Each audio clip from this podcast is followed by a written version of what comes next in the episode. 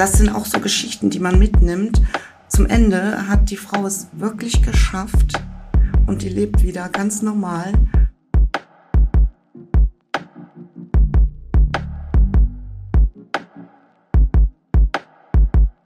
Und können Sie so empfehlen? Das ist das Beste, was einem passieren kann. Ich habe seitdem an kaum noch Rückenprobleme.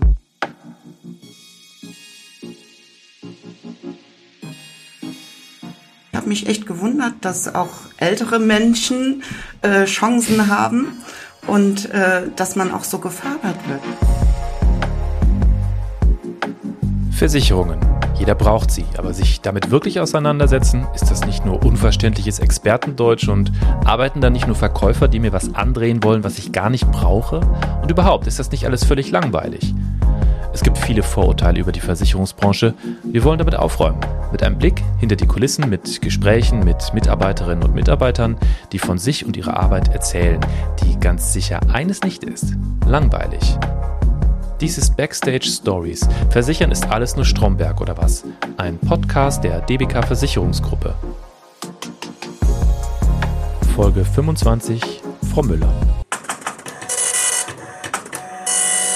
Was für Hobbys haben Sie? Viele Menschen zucken bei dieser Frage ja eigentlich schon fast mit den Schultern. Nicht so Frau Müller. Ich würde es fast schon reichhaltig nennen, die verschiedenen Leidenschaften von ihr. Aber hören Sie selbst. Ich höre am liebsten Sherlock Holmes. ah. Den mag ich total gerne, vor allen Dingen, wie er die Fälle anfasst und was nachher am Schluss rauskommt. Also das finde ich sehr interessant. Und wieso Hörspiel und nicht, also Sherlock Holmes gibt es ja zumindest auch in so einer modernen Version im Fernsehen. Nee, mag ich nicht. Ich äh, leg mich auf die Seite und höre zu und ich habe dann so Bilder im Kopf und äh, dann kommt das Hörspiel so richtig in Gang. Und oft schlafe ich auch dabei ein, also muss ich ein Hörspiel noch öfter hören, bis ich zum Ende komme. Ach so, ach so, das ist auch so eine Einschlafhilfe ja, für Sie. Ja. Also Ritual abends ja. nicht so äh, stumpf vor die Glotze, Nein. sondern Sie hören lieber Hörspiele. Richtig. Das finde ich aber sehr originell, muss ich sagen. Ist Sherlock Holmes nicht ein bisschen begrenzt? Also ich weiß, wie, wie also ich hätte jetzt das Gefühl, da gibt es nur eine bestimmte Anzahl von Folgen und dann ist man durch. Ja, nee, da gibt es immer neue Sachen. Auf jeden Fall. Ach so, das wird noch weitergeführt? Ja. ja. Ah, okay. Also, also Sie hören jetzt nicht die, die sozusagen die Originalgeschichten von. Äh ich höre alles, was über Sherlock Holmes kommt und am liebsten habe ich Conan Doyle. Ähm, das sind mhm. die richtig guten Geschichten. Aber es gibt. Das sind die das Originale. Sind die Originale, ne? ja. genau. Ja, ja. Okay, ja, dann ist Podcast ja wirklich sehr verwandt. Also äh, da, da gibt es auf jeden Fall ganz viele, ich sag mal, eine, eine große Welt für Sie. Also dieses Ding mit so zum Einschlafen nutzen, ähm, das machen auch viele, das kenne ich auch. Also ähm, vielleicht finden Sie da ja in Zukunft noch, Sie werden so ein bisschen angesteckt hier, äh, vielleicht ja sogar von dem Ganzen. Was war das für eine Sportart, die Sie ausüben? Das, das kannte ich Sling nicht. Training. Es klang, es klang nach Sport. Das ist ein äh, Sport. Normalerweise kann man Sport im Stehen und im Liegen machen. Und das macht man hier in so Gurten. Die haben am Ende wie so ein äh, Hufeisen. Da hält man sich dran fest und da kann man die Übungen machen. Und das geht ganz tief in die Muskulatur rein. Ne? Man schwingt quasi in diese Formation. Formation? Ja. Was heißt das denn?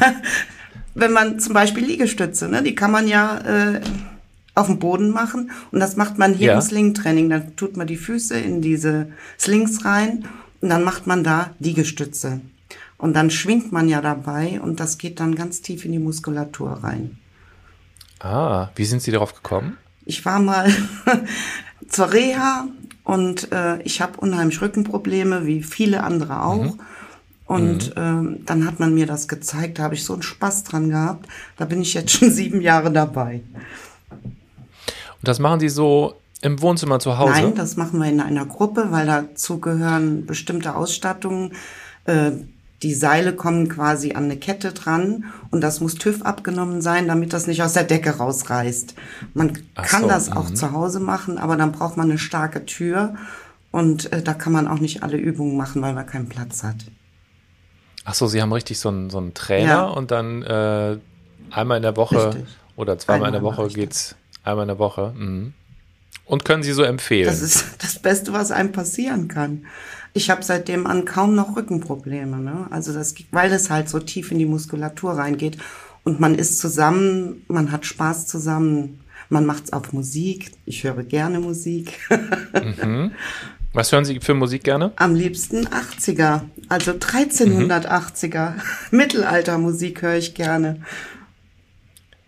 Jetzt wirklich? Ja. 1380er? Ja, 13, 14, 80, diese Kante, also die alten Lieder. Äh, und was, was, wie kann ich mir das vorstellen? Wie klingt das? Äh, da werden alte Instrumente gebaut von den Gruppen, zum Beispiel Faun.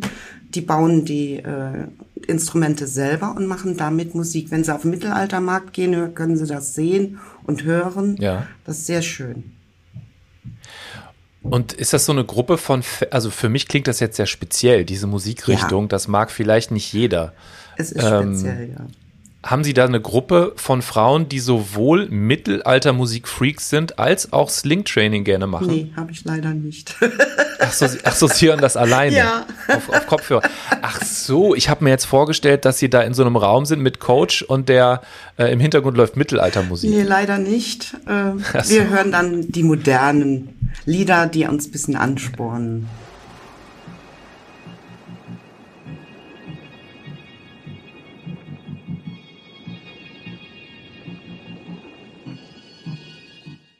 Erzählen Sie doch mal Ihren Weg erstmal jetzt zur DBK. Wie sind Sie dahin gekommen? Der ist toll, weil ich in der Gastronomie gearbeitet habe und äh, mich aber Jahre vorher schon bei der DBK beworben hatte.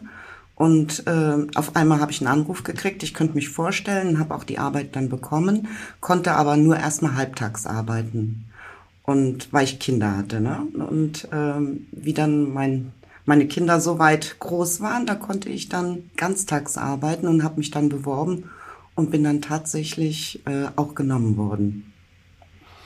Also was, was haben Sie gemacht? Sie haben jetzt gerade gesagt in der Gastronomie, was haben Sie da gemacht? Äh, was man da macht, Service, Theke, bedient. Mhm. Ja. Ja. Ja. Und das hat, das hat Sie so sehr, also das mögen Sie so sehr, ja. dass Sie das heute immer noch machen. Ja. Aber heute ist es eher ein Hobby, habe ich es richtig verstanden? Richtig. Heute ist es ein Hobby und äh, auch ein Ausgleich für mich, weil, weil nur einmal Sport äh, ist ein bisschen wenig. Also mhm. mache ich das am Wochenende noch, samstags. Äh, das ist mein Ausgleich. Sind Sie da in einer, in einer Kneipe oder einem Restaurant oder wie stelle ich mir das vor? Äh, ich mache Erlebnisgastronomie. Das heißt, äh, das ist ein Restaurant und samstagsabends wird da Party gemacht und da bin ich dabei. Erlebnisgastronomie, ja. das äh, müssen Sie schon natürlich jetzt genauer erklären. Das ist ganz einfach. Äh, man macht Party, man hat einen DJ, man macht Musik, äh, man, die Leute tanzen. Das ist was anderes als ein normales Restaurant, wo ganzen Tag äh, Essen rausgeschmissen werden und äh, Getränke. Und hier äh, wird gefeiert, Party. Ach so, dann Sie feiern quasi dann jedes Wochenende richtig, noch so mit. Richtig. Und verdienen auch noch Geld richtig. dabei. Sehr gut. Ja.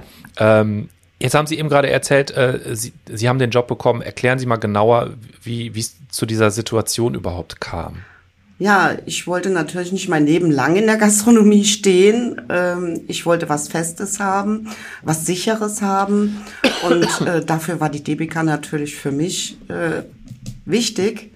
Und äh, als das dann geklappt hat, ich war glücklich, ne? weil äh, die Sozial soziale Seite stimmt, das Geld stimmt. Ähm, ich konnte meine Zeiten gut einteilen, weil ich halbtags äh, gearbeitet habe. Äh, der Kleine ging noch in die Schule, also hatte ich auch genug Zeit noch für meine Kinder.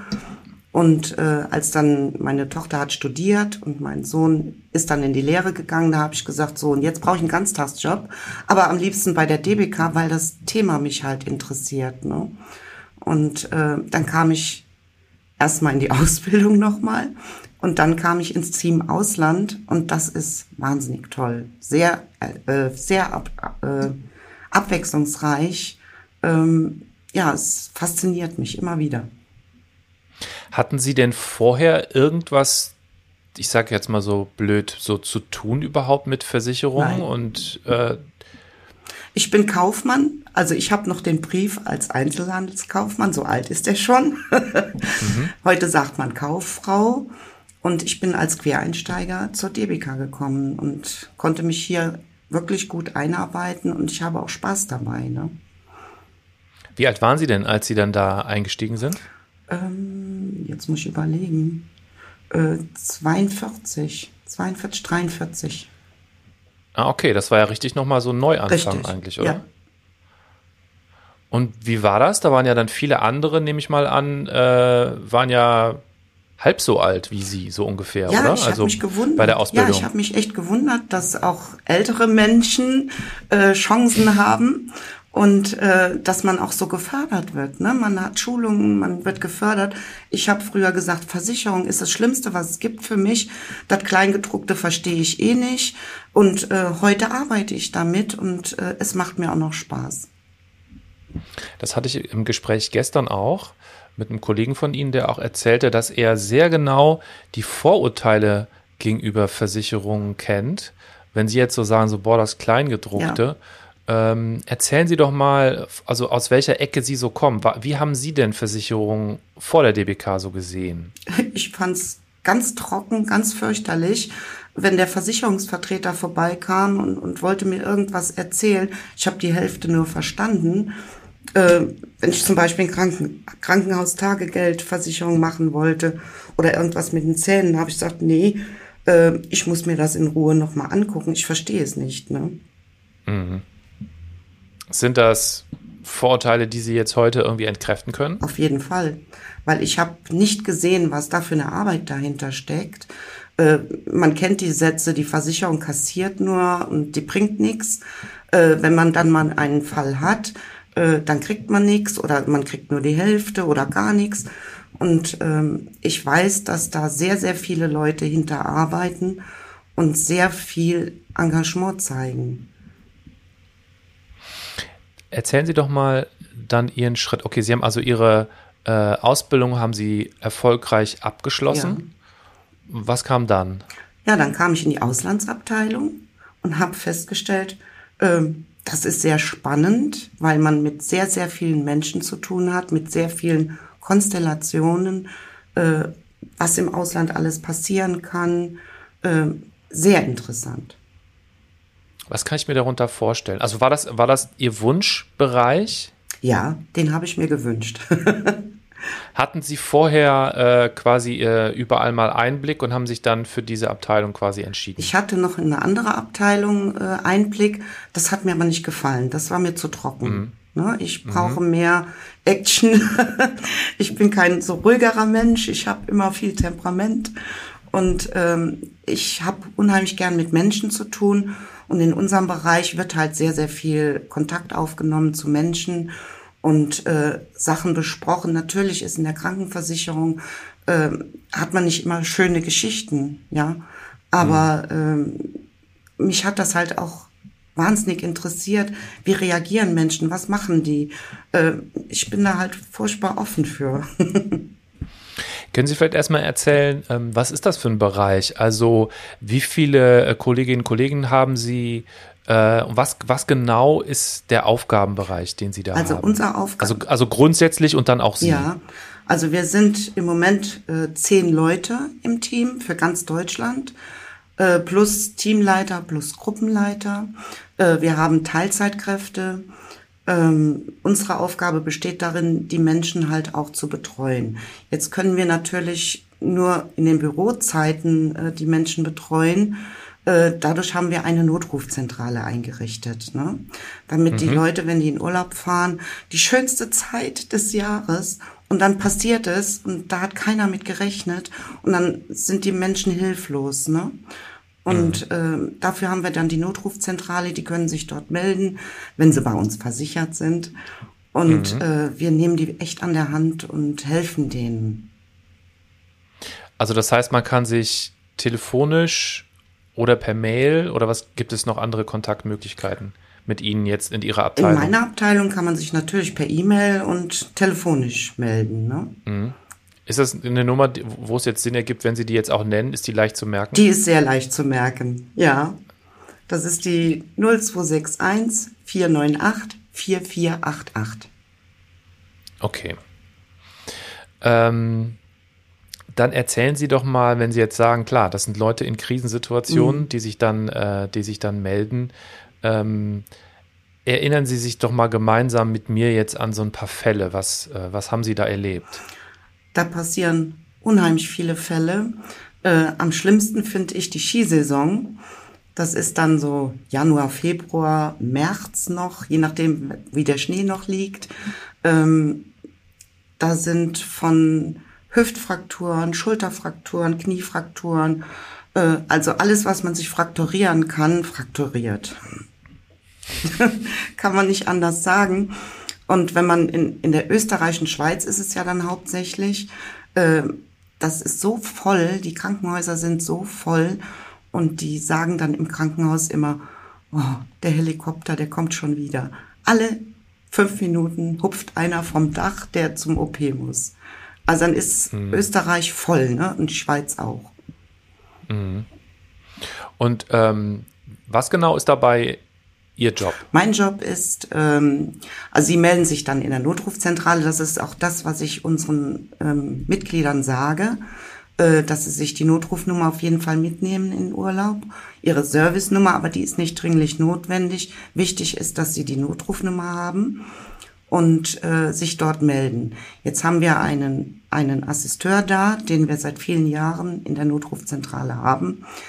Äh, und durch den Datenschutz hat er keine Einsicht auf die Daten. Also er nimmt alles auf, was wir wissen müssen. Dann schickt mhm. er uns eine sogenannte Neuschadenmeldung und wir gucken, ob dieser Mensch bei uns versichert ist und ob da eine, eine Kostenzusage an das Krankenhaus gegeben werden kann oder nicht. Das ist unser mhm. erster Job. Dann ja. ist ja auch so, äh, dass nicht nur Frakturen sind, es passieren ja auch Todesfälle. Und äh, das muss ja dann auch abgeklärt werden äh, wünschen die Angehörigen eine Überführung. Äh, wir brauchen bestimmte Papiere. Äh, das regeln wir dann auch mit denen. Ne? Mhm. Das heißt, am Anfang Assisteur haben ja. Sie gesagt? Das habe ich noch nie gehört. Ähm, also, das ist ein Assistent? Assistance heißt das, jawohl. Assistance. Ja, ah, ja okay, Assistance. Äh, das heißt also zuerst, das ist so die erste Ansprechpartner, ja. äh, der erste Ansprechpartner ja. und der wiederum meldet sich dann bei Richtig. Ihnen. Und ähm, ab welchem Punkt haben Sie dann auch äh, zu tun mit, ihren, mit den Kundinnen und Kunden? Das geht dann so. Äh, wir haben ja verschiedene Assisteure und mhm. äh, da sind Ärzte, ne, die äh, in den verschiedenen Ländern äh, mit denen sprechen, mit den Ärzten vor Ort sprechen, äh, Dia Diagnosen absprechen. Ist der Versicherungsnehmer äh, ordentlich äh, oder adäquat versorgt? Ähm, ist das alles richtig, was die Ärzte da machen? Äh, das wird alles besprochen und wir kriegen die Arzt-zu-Arzt-Gespräche und wir lesen die. Und wenn ein Rücktransport im Raum steht, bereden wir das zusammen. Ne? Ach so, also das sind äh, ausgebildete Ärzte, Richtig. die dann diese Gespräche mit den Ärzten jeweils vor Ort Richtig. führen. Ach so, und dann kriegen Sie eine Mitschrift von dem Gespräch Richtig. oder wie? Richtig. Ah, okay. Das heißt, Sie haben dann äh, mit den Versicherten direkt gar nichts zu tun? In dem Falle nicht. Ne? Ich habe halt ja. äh, mit denen direkt zu tun, wenn die was einreichen, wenn die irgendwas vorgeleistet haben.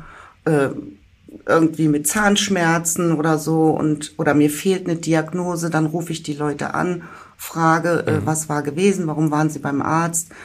Aber auch andere Sachen werden wir halt äh, am Telefon besprechen. Ne? Gibt es da denn auch Fälle, an die Sie sich. Wie lange machen Sie den Job überhaupt schon? Ich mache, also ich bin fast 20 Jahre bei der DBK mhm. und war äh, ungefähr sechs Jahre in der Erfassung und danach ja in der Auslandsabteilung. Also ich mache es schon ein paar Jahre. Ach so, ja, dann haben Sie ja einen Erfahrungsschatz. Also ja. gibt es da so Fälle, an die Sie sich äh, erinnern, weil die dramatisch waren oder auch vielleicht für Sie irgendwie schön oder so? Also ich habe äh, ein paar Fälle mitgebracht, die äh, schlimm sind und auch so ein, zwei, wo ich sage, ja, das war okay. Mhm. Erzählen Sie gern mal. Also starten wir mal schlimm. Fangen wir bei ganz schlimm an. Ähm, da gab es einen Fall in Hawaii. Ähm, da war eine junge Frau, die hat da noch Urlaub gemacht, die hat da wohl studiert und die hat dann Urlaub gemacht und dann ist sie ins Meer schwimmen gegangen und da kam ein Haifisch und hat ihr den Arm abgebissen. Und ähm, dann ist sie ins Krankenhaus äh, aufgenommen worden und letztlich an, Multi an einem Multiorganversagen verstorben. Das war ein ganz schlimmer mhm. Fall, ja. Mhm. Das nimmt mich auch immer mit, sowas. Ne? Das, äh, so eine junge Frau und die hat noch das ganze Leben vor sich und die will nur schwimmen gehen und dann kommt da so ein Vieh und beißt der das ab. Fertig. Mhm. Also das finde ich schlimm. Ja. ja.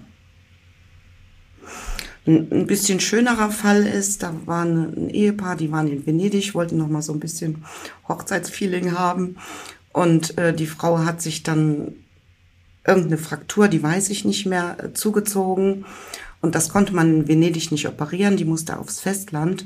Und dann haben wir die mit einem Krankenwagen vom Festland in ihr Heimatdorf geholt. Und die hat unterwegs Bilder gemacht. Die hatte so einen Spaß, weil wir über Österreich gefahren sind.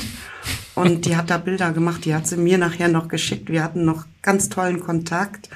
Und die hat sich wahnsinnig bedankt, dass alles so gut gelaufen ist. Ich habe mich da wirklich gefreut. Das war sehr schön. Ja.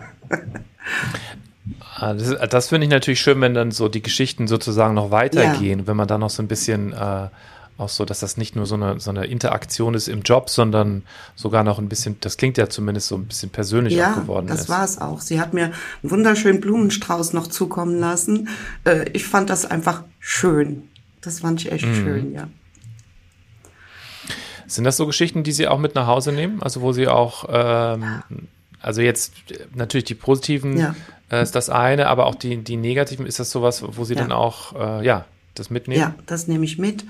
Und dann äh, tut mich ein Hörspiel von Sherlock Holmes ein bisschen ablenken. es sind manchmal wirklich Sachen, äh, die man nicht begreifen kann, äh, wie das Leben spielt. Ne? Man steckt mhm. ja mittendrin und äh, wenn zum Beispiel der Partner stirbt und die Frau ruft mich an und sagt, boah, was soll ich denn jetzt machen? Äh, ich habe noch nie den Papierkram gemacht. Äh, was soll ich machen? Und dann erkläre ich ihr, was sie zu machen hat. Und äh, die hat dann auch meine Rufnummer, meine persönliche Rufnummer, um mich anzurufen und nachzufragen oder wenn irgendwas ist. Ne? Das nimmt einen alles mit dann. Ach so, also das heißt so, ich sag mal, in, in speziellen ja. Fällen geben Sie dann auch Ihren konkreten, Ihre konkrete ja, Nummer raus. Auf jeden Fall, mhm. ja. Weil ich hab, äh, möchte auch nicht, dass derjenige dann irgendwo in der Line hängt und äh, oder in der Warteschleife und äh, das dann zehnmal erklären muss. Äh, das möchte ich einfach nicht. Und dann kommen die zu mir. Das machen meine Kolleginnen übrigens auch so. Und äh, mhm. das ist der beste Weg. Ne? Die Geschichte in Mexiko, die war so, da ist ein Lehrer, der ist nach Mexiko entsandt worden mit seiner Familie, die hat ihn begleitet. Die waren also ungeimpft und sind ungeimpft nach Mexiko und äh, sind alle an Corona erkrankt. Und die Mutter ist so schlimm erkrankt, dass sie an so eine Herz-Lungen-Maschine musste. Mhm. Und dann sagt man ja auch schon, oh je, äh, Lebenserwartung 30 Prozent, ne? ist nicht so gut. Das sind auch so Geschichten, die man mitnimmt. Zum Ende hat die Frau es wirklich geschafft und die lebt wieder ganz normal. Und äh, da waren wir so glücklich, ne, wie dieser Fall äh, gelaufen ist, ne? weil wir da ganz andere, ja, man, man denkt, wie geht es weiter, ne? Mhm. Ja am 7.7., da war ja dieser äh, Lawinen, äh, dieses Lawinenunglück in den Dolomiten, da war auch eine, äh, ein Mitglied von uns dabei, die wurde von der Lawine erfasst und mitgerissen und Gott sei Dank gefunden. Und die haben wir dann mhm. natürlich auch sofort nach Hause geholt, ne? Mhm. Weil äh, das geht nicht. Das kann man nicht machen, dass man die einfach da ihrem Schicksal überlässt. Die wurde also auch durch uns betreut. Ne? Gibt es da eigentlich auch, haben Sie Momente, wo Sie auch was übermitteln müssen, was die andere Seite nicht gerne ja. hört? Ich, ich sage immer, äh, wenn ich etwas erstatte, bin ich eine Perle und wenn ich das nicht erstatte, bin ich eine Versicherung. mhm. ne? Das passiert also auch. Wir können dann natürlich nur das machen, was der Tarif hergibt. Und äh, ich habe das auch immer wieder erklärt, äh, man kann nicht alles versichern. Äh, man, man sollte sich versichern, weil früher als junge, junge Frau habe ich mir auch keine Gedanken darum gemacht. Aber man muss sich versichern, weil man kriegt nichts mehr bezahlt. Ne? Und, aber mhm. man kann auch nicht alles versichern. Dann muss man zu Leut gehen. Ne? Dann kann man sich jeden einzelnen Finger versichern lassen für viel Geld. Ähm, ne? Das sind wir nicht. Wir sind eine Krankenversicherung und wir geben wirklich alles, was wir haben und was der Tarif herbringt. Ne? Das heißt, Sie müssen sich dann aber richtig auch auseinandersetzen, so nach dem Motto, nee, ich habe jetzt nochmal reingeschaut, das ist einfach nicht Teil unserer Vereinbarung, deswegen geht das richtig, nicht. Richtig, richtig. Ich meine, was bekommen Sie? Wir machen viel, ne? Wir machen wirklich viel. Wir machen auch Kulanzsachen, ne? Aber das muss ja alles in einem Rahmen bleiben. Wir müssen das Geld von vielen Menschen verwalten. Ne? Die DBK ist dafür äh, bekannt. Und wir müssen natürlich gucken, dass wir einen guten Weg finden. Haben Sie da, ähm, also was hören Sie denn da, würde mich mal interessieren, jetzt in so negativen Fällen, wenn die Leute nicht gerade äh, begeistert sind. Wie können Sie sich daran noch an einen Fall erinnern, wie, wie die Leute damit umgehen? Wenn zum Beispiel jemand sagt, äh, ja, ich habe einen Rücktransport gemacht nach Hause, äh, weil ich heim wollte und ähm, aber das ist ja kein Rücktransport. Ne? Wenn ich einfach äh, die Schnauze voll habe, auf Deutsch gesagt, in dem Land, wo ich jetzt bin, habe da einen Unfall gehabt, ich habe Schmerzen, äh, ich möchte einfach jetzt nach Hause äh, und nehme mir dann ein Ticket und fliege nach Hause, außerplanmäßig, und äh, will das dann erstattet bekommen von der DBK. Ne? Das geht natürlich nicht, das ist nicht versichert. Ne? Wäre mhm. derjenige noch da geblieben oder hätte es ausgeheilt oder äh, es wäre nicht adäquat versorgt gewesen, dann hätten wir mhm. natürlich einen Rücktransport gemacht. Ne? Aber die sind ungeduldig und äh, das macht dann den Fehler, ne, dass sie dann viel Geld ausgeben und das ist nicht versichert. Ist das jetzt der Bereich, in dem Sie bleiben werden oder können Sie sich vorstellen, auch noch woanders zu arbeiten bei der DBK? Also ich gehe in zweieinhalb Jahren in Rente und ich möchte in diesem Bereich bleiben. Haben Sie schon Pläne für die Zeit nach der DBK? Oh ja, da habe ich viele Pläne. ich meine, äh, man hat ja selber ein Leben und äh, ich male zum Beispiel sehr gerne. Ich höre gerne Musik, äh, bin gerne in der Natur äh, da findet sich das ein oder andere, findet sich da. Vielleicht schreibe ich auch ein Buch. oh. Ja. Haben Sie, haben Sie schon äh, ein Manuskript in der Schublade? Ja, im Kopf. Im Kopf, ja. ah. Ist es eine Detektivgeschichte? Nein, nein, meine eigene okay. Geschichte. Ah, Memoiren. ach so. Genau. Ich bin zwar nicht äh, bekannt äh, oder äh, in den Medien bekannt, aber ich bin daran interessiert, meine Memoiren zu schreiben.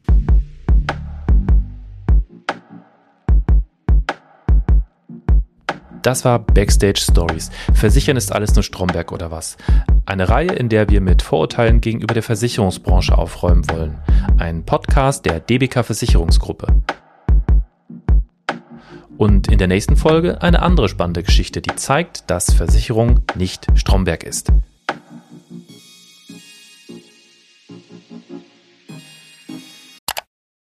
Ein Podcast von Press Play Productions.